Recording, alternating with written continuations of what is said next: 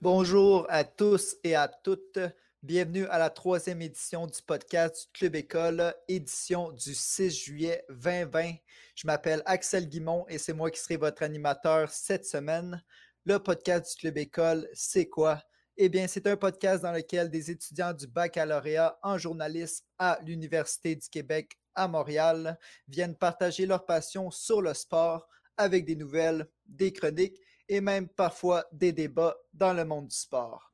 Donc, avant de commencer l'émission de cette semaine, j'aimerais dire un gros merci au nom de toute l'équipe à Jean-François Tremblay, directeur de la section des sports et du cahier auto à la presse plus, pour l'article qui est paru à notre sujet euh, la semaine passée dans la presse, soit le 29 juin.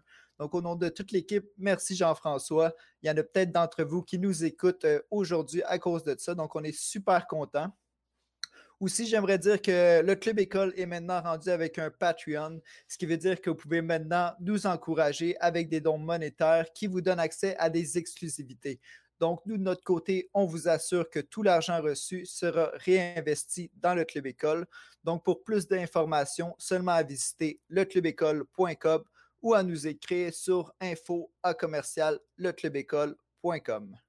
Donc, maintenant que ça c'est fait, commençons à présenter nos invités de cette semaine.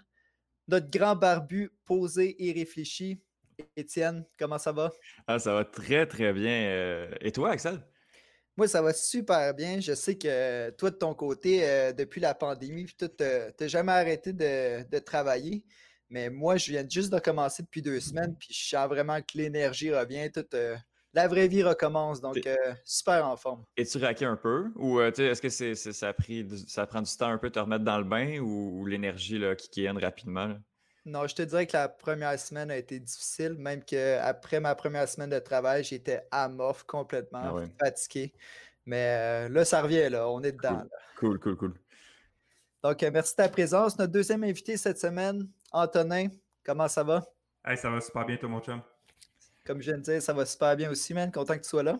Ah, merci, merci, merci. Moi aussi, je suis content que tu sois là. Euh, je suis sûr que tu vas faire un super, euh, un super beau travail en tant qu'animateur. J'ai hâte de t'entendre. merci, c'est gentil. Donc, notre dernier invité cette semaine, on a une petite équipe. Jérémy, comment ça va? Ça va bien, Axel? Ça va super, yes. Ouais, je suis content. Encore une fois, je présente en dernier. Hein. On garde le meilleur pour la fin. J'ai fait par exprès. J'ai fait par exprès. J'écoutais justement mon dernier podcast. Puis euh, tu étais tout le temps à la fin. Puis Johan, il disait justement euh, on va faire par exprès. On va garder le meilleur pour la fin. Fait que je me suis dit on va continuer dans ce beat-là. C'est notre meilleur. J'aime beaucoup Johan. Shout out à Johan. Non, pas vrai. Euh, euh, je parlais du Patreon tantôt. Euh, justement, il y a déjà des gens qui ont commencé à nous aider. Donc, j'aimerais passer un gros merci à Gabriel Mongeon, JF Tremblay, Ludovic Boulet et Francine Bienvenue. On vous voit. Merci beaucoup de nous avoir aidés. On va continuer à essayer de faire du bon boulot pour vous. Donc, on commence ça, les boys. Il y a des nouvelles qui vous ont marqué cette semaine. Étienne, une nouvelle que dans le monde du soccer, que ça aura pris du temps, mais c'est ben, finalement fait. Oui, ben mieux vaut tard que jamais. Là, ça aura pris plus d'un siècle, mais le Real Madrid, euh, ce géant du soccer espagnol et mondial, va avoir un penchant féminin lors de la prochaine saison suite à l'achat du CD Tacon, un club madrilène qui a été fondé en 2014. La transaction est évaluée à 300 000 euh, euros, l'équivalent d'environ 450 000 dollars canadiens. Pour le moment, il est impossible de savoir où jouera l'équipe en 2020-2021. Certaines sources, certaines, oui, pardon, euh, affirment qu'elle évoluera au même endroit que les dernières années, soit à Valdebebas en banlieue de Madrid. Cependant, il est possible de croire que l'équipe jouera au stade Alfredo Di Stefano, où joue déjà la Castilla, l'équipe réserve de l'équipe masculine, ou qu'elle y déménage dans les prochaines années. Le président du Real Madrid, Florentino Pérez, étant bien connu pour ses poches bien creuses et ses idées de grandeur pour son club masculin, semble avoir les mêmes ambitions pour son club sœur. Les Merengues ont l'air d'avoir les mêmes idées de grandeur et attirer les jeunes pépites du soccer féminin espagnol tels que Maite Oroz, Olga Carmona et Tere Albelera euh, de, l'équipe Deportivo La Colonia. Les chances de terminer en meilleure position que la dixième place euh, obtenue l'an dernier par le CD Tacon sont très bonnes. Le Real Madrid Femenino évoluera dans la première division espagnole. La saison se déroule habituellement de septembre à l'animé. La production et la diffusion des matchs sont assurées par Mediapro. Les derbies entre les éternels rivaux du Real Madrid, le FC Barcelone et l'Atlético Madrid promettent d'être très enlevants. Ben oui, ça promet. Moi, euh, je trouve ça spécial que le Real Madrid n'avait pas euh, déjà une équipe euh, féminine. J'étais sûr. je connais pas beaucoup le monde du soccer, mais j'ai vraiment surpris de la nouvelle qui est sortie cette semaine. C'est Super intéressant. c'est comme une norme là, d'avoir une équipe féminine. là. Même le Real Madrid était vraiment, vraiment en retard. Puis pour 300 000 300 000 euros, là, en fait, c'est vraiment pas cher. Après ça, avec les coûts d'opération, c'est, il, il était très en retard là-dessus, le Real. ouais. Bon, ben super, c'est des bonnes nouvelles, ça. Ton côté, euh, Antonin, tu vas nous parler euh, plus dans le monde du hockey, toi. Oui, ben moi, la nouvelle qui m'a marqué cette semaine, c'est la euh, quasi-confirmation des deux villes hautes. C'est pas encore sûr, mais bon, c'est presque, c'est presque joué pour les séries éliminatoires de la LNH. Donc, les séries éliminatoires vont, vont se dérouler dans deux villes hautes, Toronto et Edmonton. J'y avais touché la semaine dernière lors de ma chronique sur le plan du retour au jeu. Dans ce temps-là, il restait cinq villes, trois américaines et deux canadiennes. Euh, en revanche, euh, lorsqu'on regarde la situation du coronavirus évoluer euh, et qu'on compare le Canada et les États-Unis, on comprend rapidement pourquoi les parties vont se dérouler ici. Depuis le début de la pandémie, le Canada a déclaré près de 106 000 cas. Les États-Unis, eux, en ont déclaré 133 500 entre le 1er juillet et le 3 juillet. Donc, la situation se redétériore rapidement pour nos voisins du Sud. C'est pour ça que les séries vont être disputées sur les glaces canadiennes. Dans le même ordre d'idée, euh, la date du début des camps d'entraînement a été confirmée. Euh, ça va être le 10 juillet. Donc, euh, à cette date-là, les joueurs vont rembarquer sur la patinoire puis vont tenter de se préparer pour un retour au jeu possible dans les semaines qui vont suivre. Bon, ben super, ça.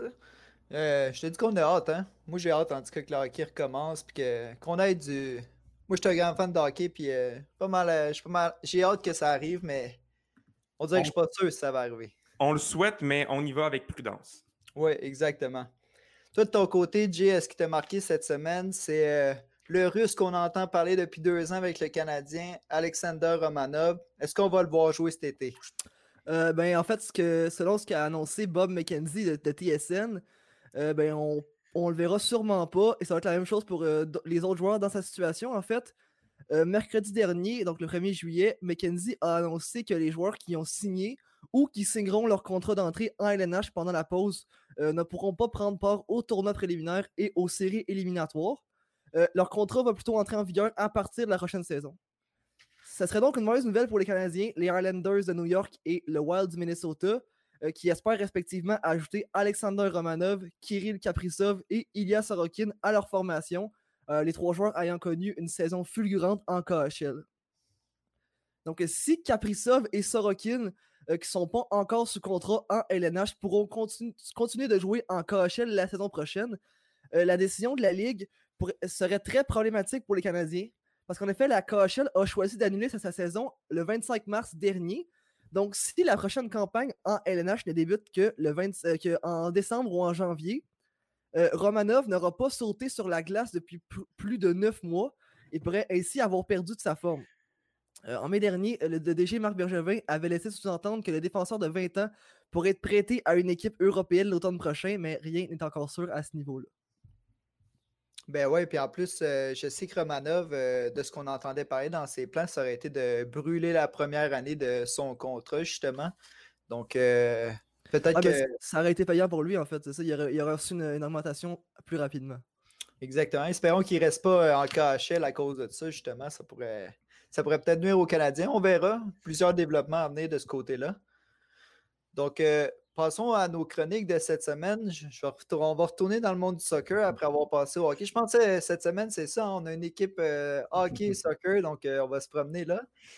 Donc, le mois passé, la MLS avait annoncé, dans le fond, le retour des activités avec un tournoi qui était nommé MLL excusez-moi, MLS is back. Donc, c'était le tournoi euh, de retour de la MLS qui était censé avoir lieu en État de la Floride, mais on sait ce qui se passe aux États-Unis en ce moment. Ça n'a aucun sens. Donc, Étienne, qu'est-ce qui va se passer avec ce tournoi-là?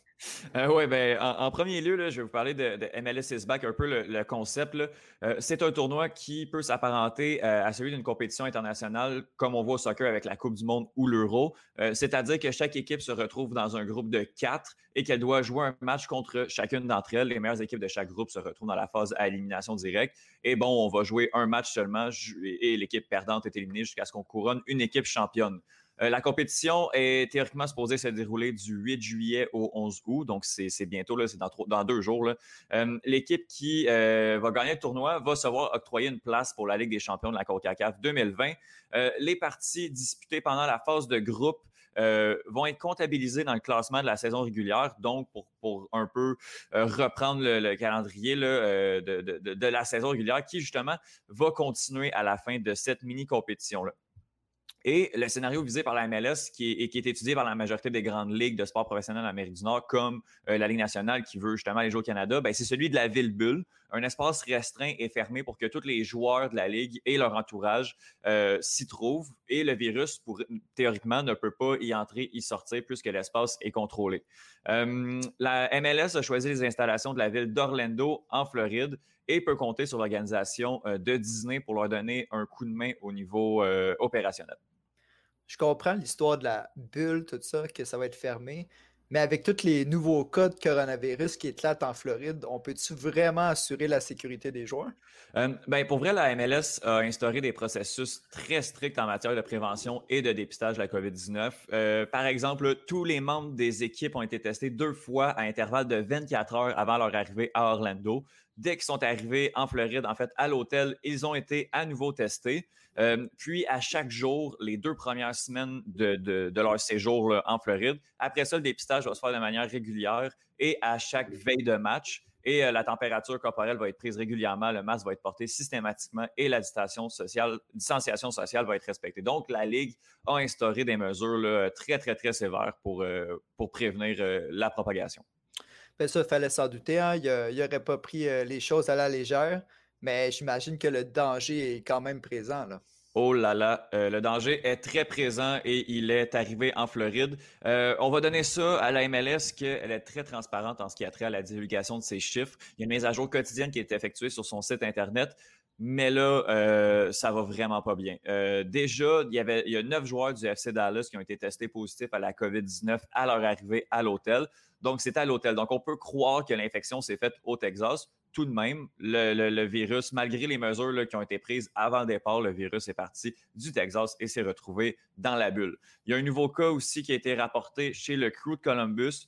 Euh, tout indique que cette contamination-là s'est faite dans la fameuse bulle d'Orlando.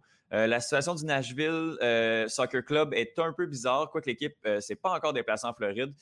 hier, il y a eu l'avion de Toronto qui a dû faire demi-tour parce qu'on n'était pas sûr s'il y avait certains, certains cas. Donc, Toronto n'est même pas encore arrivé à Orlando. Le tournoi est dans trois jours, je vous le rappelle. Et vendredi, l'Impact de Montréal a dû interrompre son entraînement et il y a un cas parmi les joueurs qui est soupçonné. là, c'est pas clair en date d'aujourd'hui. Euh, si c'est un faux positif ou si c'est un vrai positif, ça semble bien, bien, bien complexe. Mais euh, il y a une insécurité là, qui se place euh, chez, chez, les joueurs, beaucoup de, stress, de nervosité aussi. Et à trois jours du premier coup d'envoi prévu, il y a déjà des matchs qui ont été reportés, soit le match entre Vancouver et le FC Dallas, parce que, bon, Dallas avec neuf joueurs qui ne peuvent pas jouer, c'est très complexe. le virus semble malheureusement s'être faufilé dans l'espace qui était pourtant bien contrôlé par les autorités de la Ligue. Ben justement, comme tu dis, euh, ils ont tout mis en place pour que tout soit sécuritaire, mais on voit qu'ils ne peuvent pas tout garantir. C'est quoi qui peut causer justement ces, ces failles-là qui fait que des joueurs sont testés positifs? Ben, si on sort de la fameuse bulle, on remarque qu'on est probablement dans le pire endroit euh, dans le monde présentement en ce qui a trait à la pandémie de COVID-19. On est dans l'épicentre mondial, en fait. Les États-Unis et l'État de la Floride ont, ont, amorcé un déconfinement en juin qui s'est avéré vraiment trop hâtif. Depuis plusieurs jours, il y a une réelle flambée quant au nouveau cas confirmé de la COVID-19. Je crois que c'était euh, jeudi. Euh, la Floride affichait plus de 10 000 nouveaux cas du jamais vu depuis le début de la pandémie. Donc, puis, tu sais, ce concept-là de ville, bulle, théoriquement, c'est parfait. Euh, théoriquement, la ville-bulle d'Orlando semblait protégée. Euh, est-ce qu'elle va être aussi capable euh, de résister au va-et-vient du monde extérieur? Les employés de l'hôtel, malgré toute leur bonne volonté, retournent chez eux à la fin de la journée et sont très à risque dans le plus grand foyer mondial du nouveau coronavirus en date d'aujourd'hui. Donc, le risque est quand même très, très grand de contamination à l'intérieur de cette bulle. Et justement, si on retrouve tous ces cas-là de coronavirus, qu'on les traite dans la bulle, est-ce que le danger extérieur, dans le fond, est minimalisé au maximum? Bien, c'est ça aussi, on, essaie de, traiter les joueurs à l'intérieur euh, de la bulle aussi. Il faut se dire que, euh, bon, les chances qu'un joueur de soccer qui est en grande forme physique euh, décède, en fait, de, la COVID-19 sont très minimes. Mais, si un joueur qui contacte le virus, le risque qui infecte plusieurs de ses coéquipiers est bien présent. Puis, s'il y, y, a une faille qui pourrait faire en sorte qu'un des joueurs quitte la bulle avec le virus et infecte son lieu de résidence. Il s'agit ici de 31 marchés en Amérique du Nord et euh, chaque équipe amène au moins une cinquantaine de personnes euh, au même endroit. Donc, le risque est vraiment présent. D'autant plus que, euh, je, vous l'ai dit tantôt, si le virus est parti de Dallas à Orlando, il n'y a rien qui empêche que le virus pourrait bien partir d'Orlando à Dallas, d'autant plus que je trouve que la Ligue est vraiment très vague quant au retour des équipes dans leurs villes respectives. Elle stipule que chacune des équipes devra se conformer aux normes établies par le marché. C'est tout. Euh, je pense qu'il va en avoir, mais on ne parle, pas de tests menés euh, au départ. On parle juste qu'elle doit se conformer euh, aux, normes. Ce qui me semble, très, très lourd, c'est quand même très vague.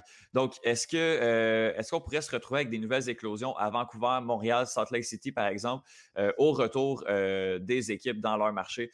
Malheureusement, c'est possible.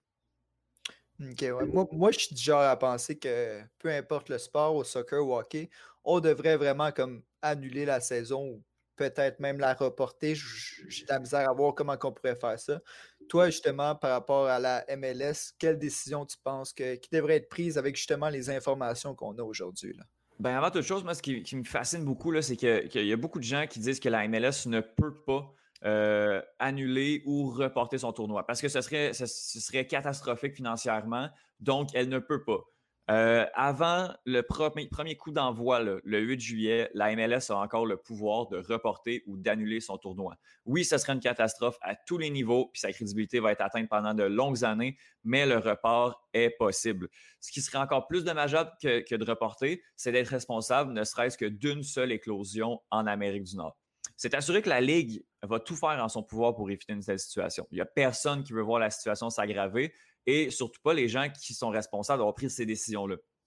Par contre, alors que les équipes sont même pas encore toutes arrivées, on voit que la bulle n'est même pas complètement hermétique. Donc, est-ce qu'on peut être capable de gérer ça pendant un mois et demi?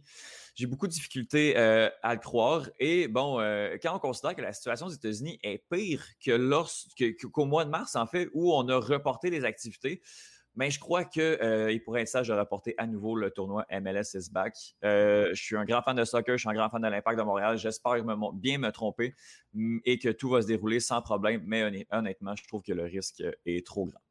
Ben oui, surtout à ce moment-ci où on est rendu euh, dans la pandémie, je crois que, que les risques sont très hauts et que on espère que tout va bien se passer comme tu veux. Je pense que tout le monde, euh, on a hâte un peu que le sport recommence, mais les risques sont assez hauts en ce moment, surtout mmh quand on regarde euh, nos voisins du Sud.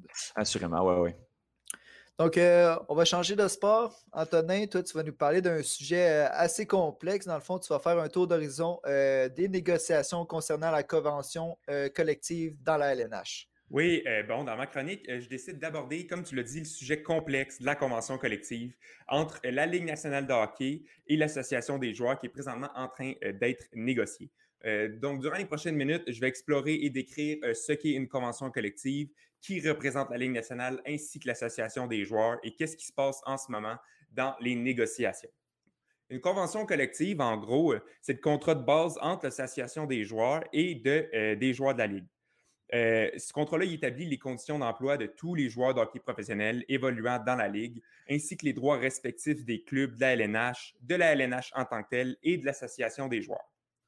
Le contrat officiel, c'est environ 540 pages. Je ne vous lirai pas au complet, je vais vous épargner les détails, je vais vous le résumer.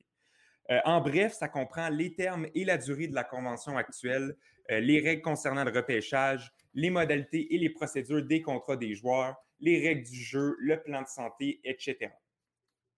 Maintenant, qui s'assoit à la table pour négocier la dite convention? La Ligue, elle, est représentée par le commissionnaire Gary Bettman, qui est maintenant en fonction depuis 27 ans, ainsi que par les propriétaires des 31 équipes. L'Association des joueurs, elle, c'est le syndicat des joueurs de la Ligue. Mais c'est qui les joueurs? Chaque équipe va élire un joueur qui va agir comme représentant ainsi qu'un assistant au représentant. Pour le Canadien de Montréal, c'est Paul Byron et Brandon Gallagher qui occupent ces fonctions-là. D'autres noms au sein du conseil que vous allez peut-être reconnaître sont Jonathan Taves, Christopher Le John Tavares et Alex Pietrangelo. Les joueurs qui sont élus forment donc une sorte de conseil exécutif qui négocie euh, de concert avec la Ligue pour s'entendre sur la convention collective. On souhaite que tout va, bien se dérouler dans les négociations parce que historiquement, ça n'a pas été super facile et beaucoup de parties ont dû être annulées. Euh, en 1992, il y a eu 30 parties d'annulées. En 1994, les équipes en ont joué que 48. En 2004-2005, c'était le fameux lockout et la saison complète a été perdue en raison des négociations. Puis finalement, plus récemment, en 2012-2013, il y a eu une saison de 48 parties. La convention actuelle expire le 15 septembre 2022, ou même plus tôt encore, parce que les parties ont le choix de se retirer de l'accord après 8 des 10 années du contrat. Si c'est le cas, la convention expirerait le 12 janvier 2021. C'est dans vraiment pas longtemps. C'est donc pour ça qu'il y a présentement des négociations concernant la convention collective. En ce moment, selon ce qu'on sait, sept clauses de négociation importantes sont discutées. Donc ça, c'est l'information qui nous parvient concernant les six premiers sujets sur la table de négociation. Numéro un, les clauses de non-échange vont suivre les joueurs lors des échanges pour la durée de son contrat, au lieu de nécessiter l'accord de l'équipe qui acquiert le joueur. Donc, par exemple, un joueur qui a une clause de non-échange, qui euh, décide de soulever sa clause pour se faire échanger dans une autre équipe, sa clause va euh, rester automatiquement appliquée à son contrat au lieu de nécessiter l'accord de l'équipe qui l'acquiert. Donc, ce n'est pas facile à comprendre, mais c'est super important pour les joueurs qui ont des clauses.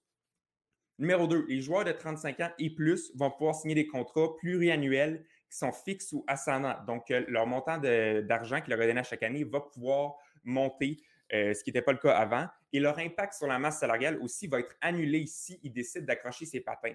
Donc, ça, c'est vraiment euh, bénéfique pour les équipes qui ont des, vieux joueurs qui veulent signer pour des contrats à plusieurs années, mais qui ne veulent pas être impactés dans les années futures. Numéro 3, euh, on n'aura plus la possibilité d'échanger des choix au repêchage conditionnel basé sur la resignature du joueur avec l'équipe qui l'acquiert. Donc, par exemple, Taylor Hall qui a été échangé au Coyote de l'Arizona en échange de plusieurs pièces, dont un choix de troisième ronde conditionnel, euh, qui devenait un choix de première ronde si Taylor Hall re-signait avec Arizona. Ça, ce sera plus possible parce que les directeurs généraux se disaient euh, que ça descendait la valeur du joueur. Donc, au lieu d'avoir un choix de première ronde assuré pour Taylor Hall, un joueur d'impact, on se ramasse avec un choix potentiellement de troisième ronde, ce qui n'est vraiment pas la situation idéale pour l'équipe qui l'échange. Numéro 4, le cap salarial qui aurait dû euh, euh, subir une augmentation à 83 euh, millions l'année prochaine va rester à 81,5 millions. Donc, ça, c'est bon pour les équipes qui sont en dessous de la masse salariale, comme le Canadien. puis, c'est vraiment pas bon pour des équipes comme Boston ou Tampa Bay ou les Maple Leafs qui sont vraiment serrés au niveau de leur cap salarial. Numéro 5, les joueurs vont avoir la permission de participer aux Jeux olympiques en 2022 et 2026. Et ça, c'est bien sûr en attendant un accord avec euh, le COI, le Comité euh, olympique international. Numéro 6, euh, le salaire minimum des joueurs augmenterait à 750 000 l'an prochain et d'ici la fin de la convention qu'on va signer bientôt, d'ici l'année prochaine, ça va être de 800 000. Donc, ça va être une bonne augmentation pour des joueurs qui rentrent dans la ligue. le septième sujet, euh, c'est celui qui est de plus, de, plus grande importance, c'est le débat entourant l'escrow. C'est pas facile à comprendre, je vais essayer de bien vous expliquer ça. Donc, c'est quoi le fameux escrow? c'est une procédure par laquelle une somme d'argent est rendue momentanément indisponible euh, jusqu'à ce que les deux parties, donc l'Association des joueurs et la Ligue nationale de hockey, accomplissent une transaction. Dans la LNH, ça se traduit comme si tous les revenus concernant les opérations de hockey, donc la vente des billets, la vente des billets de saison, la vente de marchandises et les salaires des joueurs sont séparés également entre les joueurs de la Ligue et la Ligue elle-même. Sauf que parfois, les salaires combinés de tous les joueurs dépassent leur part des 50% des revenus de cette saison-là. En, en, anticipation de cette inégalité-là, la Ligue retient une partie des salaires des joueurs et la met dans un compte séparé. Ça s'appelle l'escrow. Donc, à la fin de l'année, euh, si les revenus de la Ligue sont inférieurs à 50% ils vont remplacer la différence en retirant un montant de l'escrow et, le reste de l'argent est remis aux joueurs et ça marche des deux bords. Selon un récent sondage, par contre, de l'Associated Press, 25 des 31 représentants de l'Association des joueurs ont identifié l'escrow comme leur plus gros problème de négociation. Plus récemment, c'est Ryan Kessler et Artemi Panarin qui se sont plaints de l'inégalité de ce système, pardon, qui semble favoriser les propriétaires au détriment des joueurs. Ben, en moyenne, lors des sept dernières années, les joueurs ont perdu 10% de leur salaire à l'escroc. Ils vont vouloir changer ça, c'est absolument certain. Bref, euh, c'est un dossier qui commence tout juste à se développer et vu sa complexité, euh, on n'a pas fini d'en entendre parler. J'ai bien hâte de voir comment tout ça va se dérouler au cours des prochains mois. Ça va être intéressant d'observer aussi euh, l'impact du coronavirus sur les négociations ainsi que la masse salariale. Mais oui, comme tu dis, c'est un sujet tellement complexe. Moi aussi, j'en entends parler un peu partout, mais c'est dur vraiment de, de faire la lumière là-dessus. Donc, merci de venir le faire aujourd'hui. C'est super intéressant fait plaisir. Donc, euh, toi, Jay, de ton côté, cette semaine, tu vas nous parler de quelque chose qui me semble fait l'actualité il y a déjà quelques années. C'est les noms euh, racistes qu'on peut dire dans le monde du sport. Il y a eu des, développements de ce côté-là cette semaine. Oui, effectivement. En fait, en 2013, euh, les, les, Redskins de Washington avaient reçu des critiques par rapport à leur nom, qui veut dire littéralement peau rouge. Et donc, le, propriétaire Daniel Snyder avait donc donné une entrevue euh, au USA Today pour répondre à ces critiques-là. Et il avait déclaré Nous ne changerons jamais de nom. C'est aussi simple que ça. Jamais vous pouvez l'écrire en lettres capitales. Donc, aux yeux de Snyder, le mot Redskin euh, et l'image de marque créée autour de ce terme-là euh, honorait les peuples autochtones, même si les principaux intéressés étaient évidemment loin d'être d'accord. Mais heureusement, euh, depuis vendredi, je peux vous dire que cette déclaration de Daniel Snyder a très mal vieilli parce que l'organisation des Redskins a annoncé qu'elle étudiait l'idée de changer de nom et donc par extension de logo et d'image de marque. en pleine tension raciale aux, États-Unis, euh, l'entreprise FedEx, qui est le sponsor principal des Redskins et qui détient aussi les droits de dénomination de leur stade, elle a effectué des pressions pour que les Redskins délaissent cette image de marque jugée raciste. Et par la suite, ben, c'est l'entreprise Nike qui a emboîté le pas et qui a décidé de ne plus vendre les produits dérivés des Redskins sur son site web. Et finalement, le PepsiCo et la Bank of America, qui sont deux autres gros sponsors de l'équipe, ont quant à eux publié des euh, communiqués demandant le changement de nom. Donc, euh, bon, sur la pression euh, économique, Daniel Schneider s'est plié aux demandes des entreprises. Mais au final, il paraît encore très mal. Hein, euh, il, se plie aux demandes de la population américaine que parce que son inaction aurait potentiellement entraîné une perte de revenus. Parce qu'il faut savoir que la controverse entourant l'utilisation des équipes par, des équipes, sportives de termes ou d'images référant au peuple autochtone, ben, ça date pas de hier.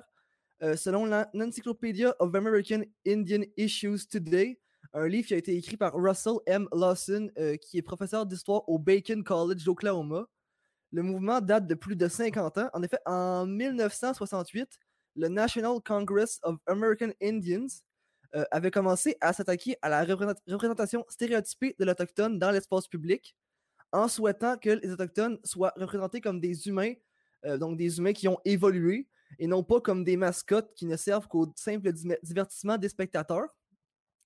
Donc le mouvement qui a été créé à ce moment-là par le NCAAI a permis, sur une période d'environ 40 à 50 ans, de faire disparaître l'imagerie raciste de l'Indien de plus de 1200 écoles américaines et de le faire bannir par la NCAA qui gère le sport universitaire aux États-Unis. Euh, et quand on pense ben, que la NCAA a commencé à imposer ses, directives en 2005, ben, on se rend compte que la réponse des Redskins arrive vraiment très tard.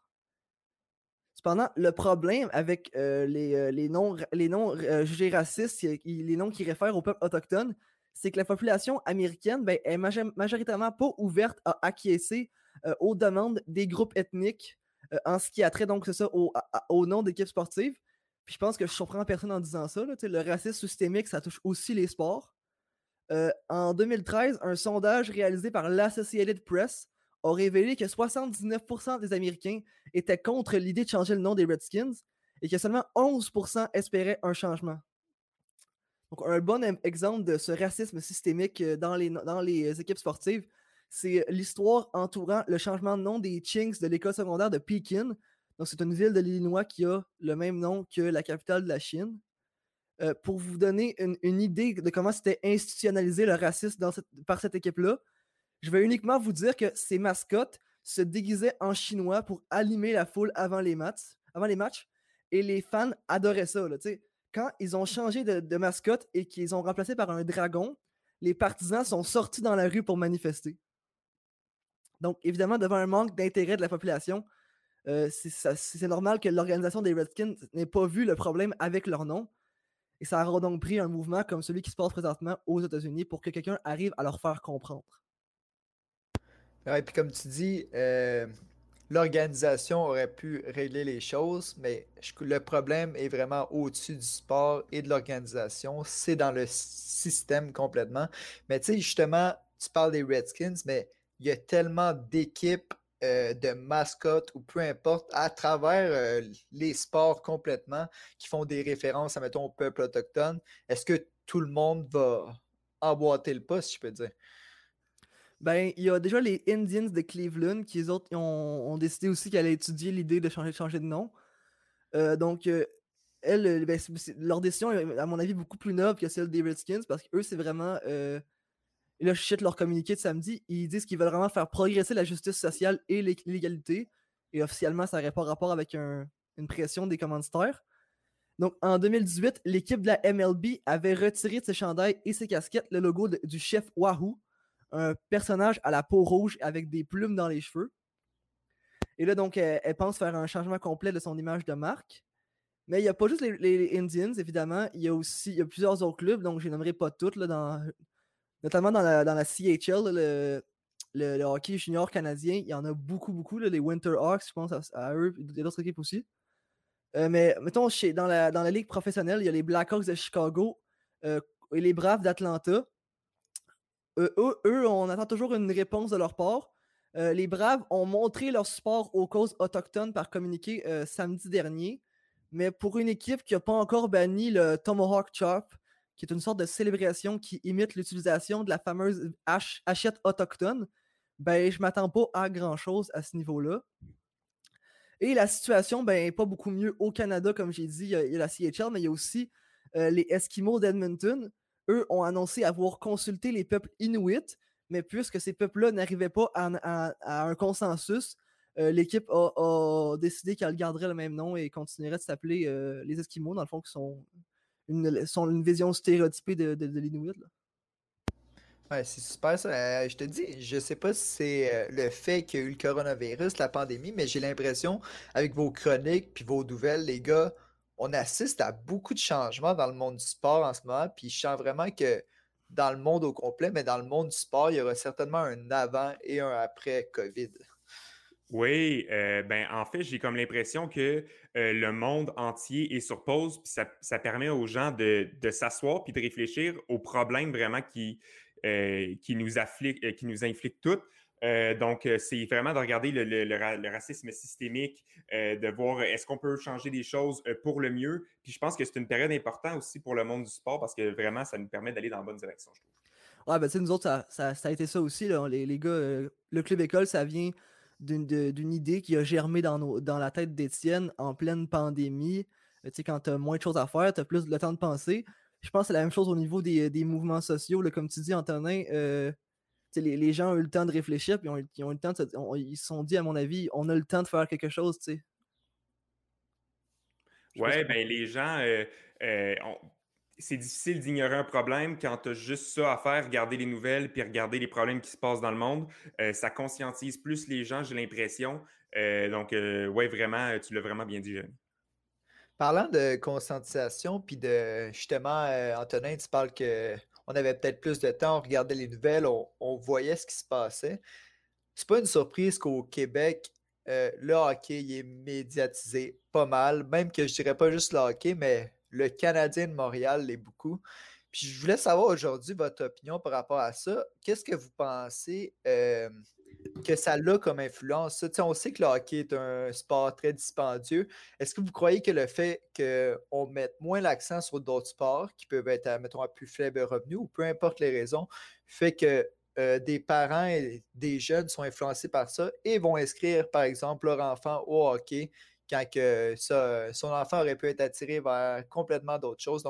Ma question est un peu ça. Est-ce qu'on parle trop du hockey au Québec et du Canadien de Montréal? Et c'est quoi cette influence-là, selon vous, que ça peut avoir? Ben, moi, ayant joué au hockey, euh, ben, je ne sais pas si tu voulais dire quelque chose, Étienne. Euh, non? Vas-y, Jay, t'as l'air bien parti. Je suis bien parti, ok.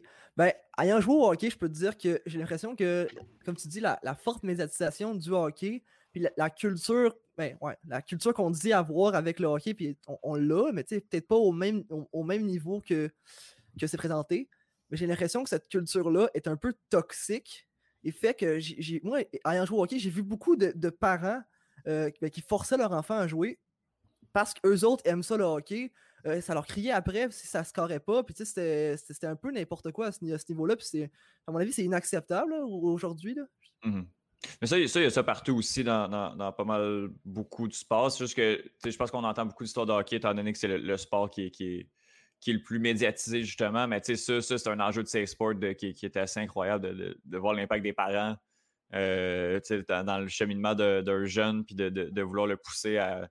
Des fois, on, se dit que le, le, parent est là pour. Euh, il, vit un peu le rêve de son gars à, travers. Euh, à travers l'enfant, ou des, des trucs comme ça. Donc, ouais, ça, c'est quelque chose qu'on voit beaucoup. Mais au niveau de la médiatisation, moi, personnellement, n'étant pas un gars de hockey, c'est sûr que je trouve qu'on en parle trop du Canadien et qu'on parle trop de hockey, mais s'il si y a autant de contenu, c'est qu'il y a autant de gens pour consommer le contenu aussi. je pense que les médias vont aller là où les gens sont.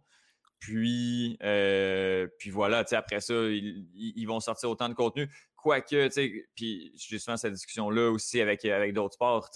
Quelqu'un qui est passionné d'un sport va euh, consommer tout le contenu il n'y a, pas un, fan de soccer ne trouvera jamais qu'il y a assez de contenu de soccer, puis un fan de hockey, malgré le fait que ça utilise 75% de, l'espace sportif médiatique, ne va jamais trouver qu'on parle trop de hockey, ou, ou, presque. Après ça, je me dis, bon, est-ce que c'est toute une grosse, une grosse question à savoir est-ce que les médias devraient euh, aller faire un petit peu plus de aller essayer d'aller découvrir des meilleures choses, d'autres choses, en fait, mais il y a les enjeux de, publicité, il y a les enjeux de, vente de trucs après, puis, puis, les médias ont besoin de, du Canadien pour, pour, pour, pousser un peu, un peu tous les trucs. Là. Donc, euh, je trouve qu'on en parle beaucoup, mais en même temps, je comprends la situation, même si je trouve ça un peu fâcheux. Je suis d'accord avec toi, Étienne. C'est vrai qu'on le pousse beaucoup. J'ai l'impression aussi qu'il y a une espèce de cercle vicieux. Plus on en parle, plus les gens jouent, plus les gens jouent, plus, plus ils veulent en consommer. Euh, mais personnellement, euh, ayant joué au hockey toute ma vie, euh, j'ai aussi fait du soccer et du golf et du football.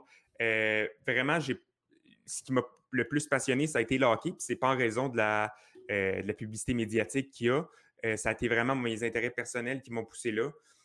donc, oui, on en parle trop oui, ça serait important de pousser d'autres sports, mais en même temps, j'ai l'impression que le jeune va choisir le sport qui lui tente le plus, mmh. même si ses parents, bon, c'est sûr que c'est complexe à argumenter parce qu'il y a tout le côté social, puis psychodéveloppemental, et tout ça, et tout ça, et tout ça. Euh, mais bref, je pense que le jeune a tendance à pratiquer le sport qui euh, l'anime le plus.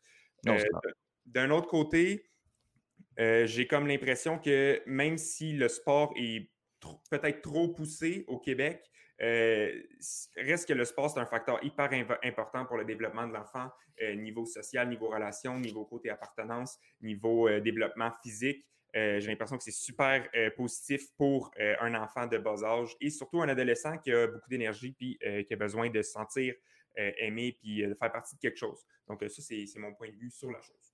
C'est clair que c'est clair que les, jeunes doivent, euh, doivent bouger. Puis je sais pas, je, pense pas que ça, a un lien nécessairement le, le, nombre de en fait de fois que c'est pratiqué versus, euh, versus la couverture médiatique. Euh, le soccer, c'est le sport le plus, le plus pratiqué au Québec. Puis, puis on en parle, qui est beaucoup plus, c'est aussi beaucoup plus accessible. Tu as besoin de faire de spike puis un ballon puis des shorts, tu es correct. C'est rien comme l'équipement de, de hockey. Euh, mais, euh, mais ça, donc, je ne sais pas euh, s'il y a un lien. Je pense qu'on est fan. Puis il y a quelque chose aussi qui, me dérange dans la couverture médiatique du hockey à Montréal, c'est qu'on n'est pas des fans de hockey, mais en majorité, on est des fans du Canadien. Il n'y a, pas beaucoup de gens qui vont regarder, qui vont s'installer puis regarder un match Arizona contre Edmonton au Québec, il n'y en a pas. Ben, puis n'importe, je dis ça, mais n'importe quel autre match de la Ligue nationale, on va pas regarder ça. Donc, est-ce, est-ce qu'on est des fans de hockey ou on aime ça brasser les trios de Canadiens ou un peu suivre l'actualité de la Ligue? Mais tu sais, j'ai, pas l'impression. Puis on parle pas beaucoup de tactique non plus au hockey. Ça, c'est quelque chose que, que j'en remarque beaucoup. Euh, on va parler des joueurs, on va parler des positions, on va parler du talent d'un joueur. Mais il y a de quoi que, que, je trouve qui manque un peu au, hockey puis que je trouve qui est un peu. Là, je parle, je prêche ma parole aussi, je, sais, je, vais être soccer, mais au soccer, on, va beaucoup parler de, stratégie, de formation, de, 4-4-2, euh, puis tous ces trucs-là. Mais je trouve que au hockey, on est beaucoup dans. Ben, on va revirer le quatrième trio de Canadiens, puis euh, qui, qui s'en va à Laval. Puis on est beaucoup dans. On dirait que c'est plus du, du des rumeurs ou de, comme d'un espèce de, téléroman qu'on essaie de suivre à savoir comme qu'est-ce qui, qu'est-ce qui se passe, qu'est-ce qu'on veut faire, sans nécessairement parler de pourquoi ce joueur-là, il joue sur. C'est quoi son impact? Euh, c'est quoi la formation d'un coach? Moi, honnêtement, les coachs au hockey, je ne sais pas qui est meilleur que qui, puis je ne sais pas quel est le style de, chacun parce que j'ai l'impression qu'ils sont tellement interchangeables parce qu'on ne parle pas de stratégie. Mais c'est sûr qu'ils amènent quelque chose, mais je trouve que, je trouve que ça, puis on en parle tellement de hockey, il y a quand même un créneau où est-ce qu'on pourrait aller, euh, aller voir là-dedans, à mon avis. Mais je pense que. Ouais, vas-y, avec ça. Non, ce que j'allais dire, c'est que je trouve qu'Étienne t'apporte un super bon, ben, bon point. Mais justement, comme on parlait, le hockey est tellement consommé. Puis je pense euh, le côté stratégique, un peu que tu parles, on ne nous y donne pas accès, le public. Donc, on essaye d'aller euh, par des nouvelles ou des rumeurs, un peu comme tu dis, aller chercher euh, l'intérêt du public parce que euh, les médias n'ont peut-être pas nécessairement accès au point justement que, tu parlais.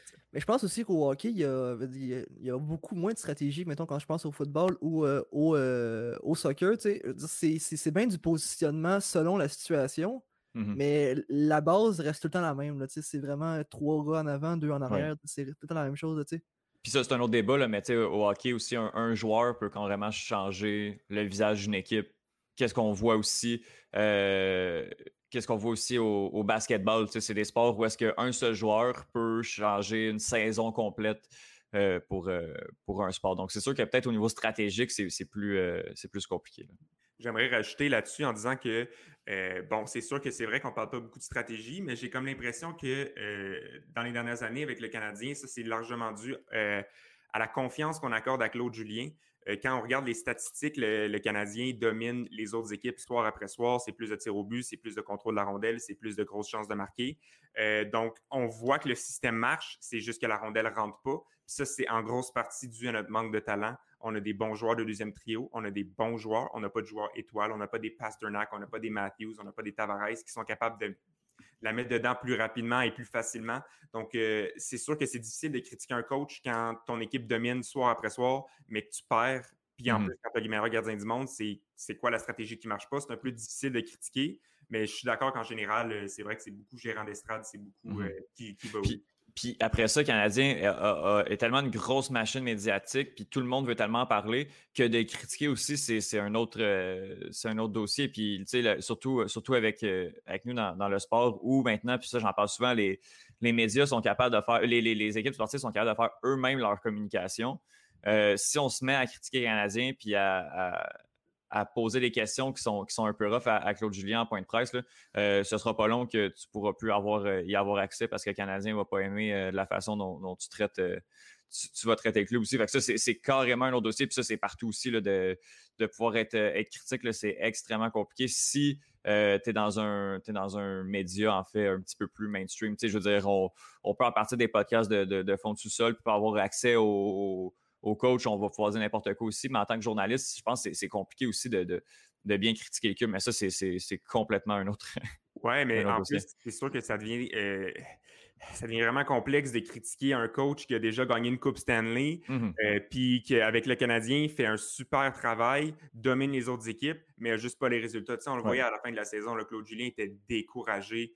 Euh, il était de plus en plus euh, frustré à chaque, à chaque point de presse. Je pense pas que les journalistes, ça leur tentait d'aller le piquer. Ils voient bien que Claude Julien fait de son mieux, puis qu'avec l'alignement qu'il y a, il n'y aura pas des meilleurs résultats bien bien que ça. Mais en même temps, ouais, vas-y, ouais, ben pour revenir, je peux revenir de, tantôt de parler de, du choix de sujet, puis du manque de, de tactique, puis tout ça.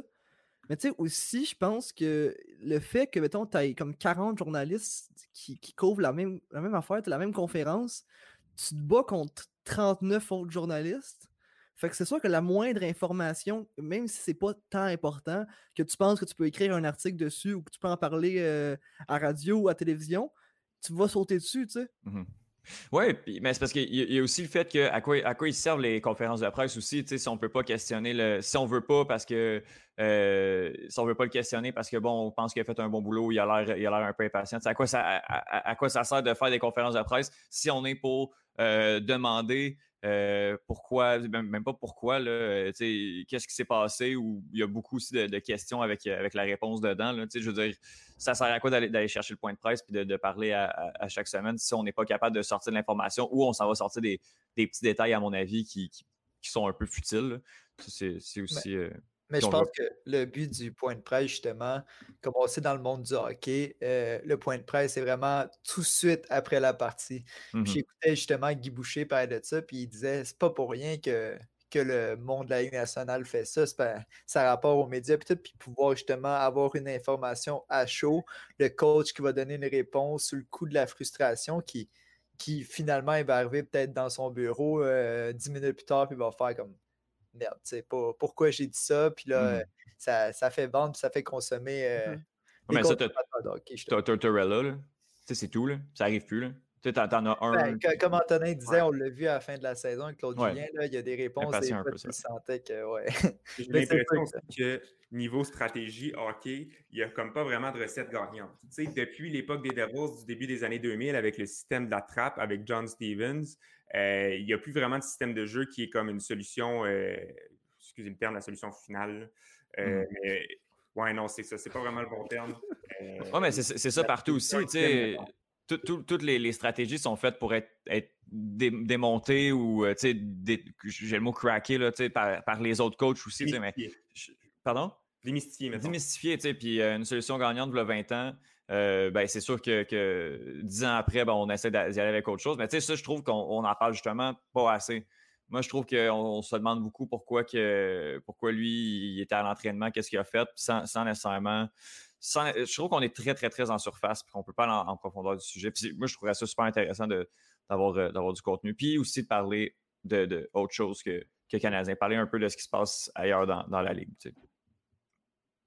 Oui, j'ai l'impression aussi que, bon, euh, t'as beau avoir la meilleure stratégie au monde, euh, quand tu vas contre Marchand, Bergeron et Pasternak, puis qu'ils font ce qu'ils veulent, puis qu'ils tournent autour mm-hmm. de toi comme des cônes parce qu'ils ont juste une telle chimie puis un tel niveau de talent que c'est impossible de les contrer, ben euh, t'as beau avoir le meilleur coach au monde, si t'es pas capable de mettre des joueurs qui rivalisent avec ces trois talents-là, tu t'en vas nulle part. Ben, c'est ça, comme tu dis, mais t'en parlais, Étienne, tantôt aussi au soccer, t'as beau avoir euh, euh, le team de légende, là, s'il se place pas comme du monde, ah, tu, peux perdre, tu peux avoir 11 Messi sur le terrain, puis. Non, ben, c'est 11 Messi. Ouais, mais je pense qu'il gagnerait quand même avec 11 Messi, là, mais je veux dire, dans, dans, le sens que tu peux mettre euh, les, les, un joueur, un attaquant à toutes les positions, un attaquant de classe mondiale.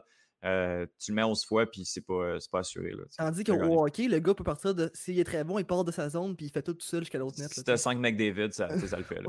Tu peux en avoir un, puis ça le fait. Tu sais, donc. ouais, ça dépend. Il y, en a un, puis il part pas. Non, c'est ça. ouais, super, les boys. Je sais pas s'il y en a qui voulaient rajouter quelque chose par rapport à ça. Non, ça va.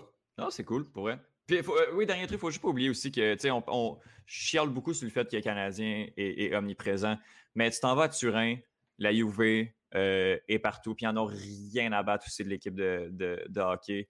Euh, tu t'en vas à Madrid, ils vont te parler du Real d'Atletico. Tu sais, c'est juste, c'est notre espèce de. De, de, de... Ouais, exactement. C'est notre, euh, notre situation au Québec, c'est comme ça que ça fonctionne. Puis si on s'en va ailleurs, on va parler plus de soccer. Puis de, je pense qu'un sport il va être omniprésent partout. C'est aussi parce qu'on a, on, c'est comme la seule équipe aussi dans, les, dans la ville euh, qui est dans la top league. Les, autres, mettons, tu disais les fans de soccer vont s'intéresser au soccer, mais ils vont beaucoup s'intéresser au soccer européen parce que la MLS, c'est pas du si bon soccer que ça. Oui, mm-hmm. donc je pense que vraiment le sport, c'est situationnel et culturel. Donc, clairement, clairement. Ah, il y, a, ce côté de culture-là que vous dites qui est super vrai, mais je pense que depuis quelques années, on le voit aussi. Il y a un plus grand intérêt dans le monde du soccer, il y a un plus grand intérêt pour le basket, euh, même pour le football.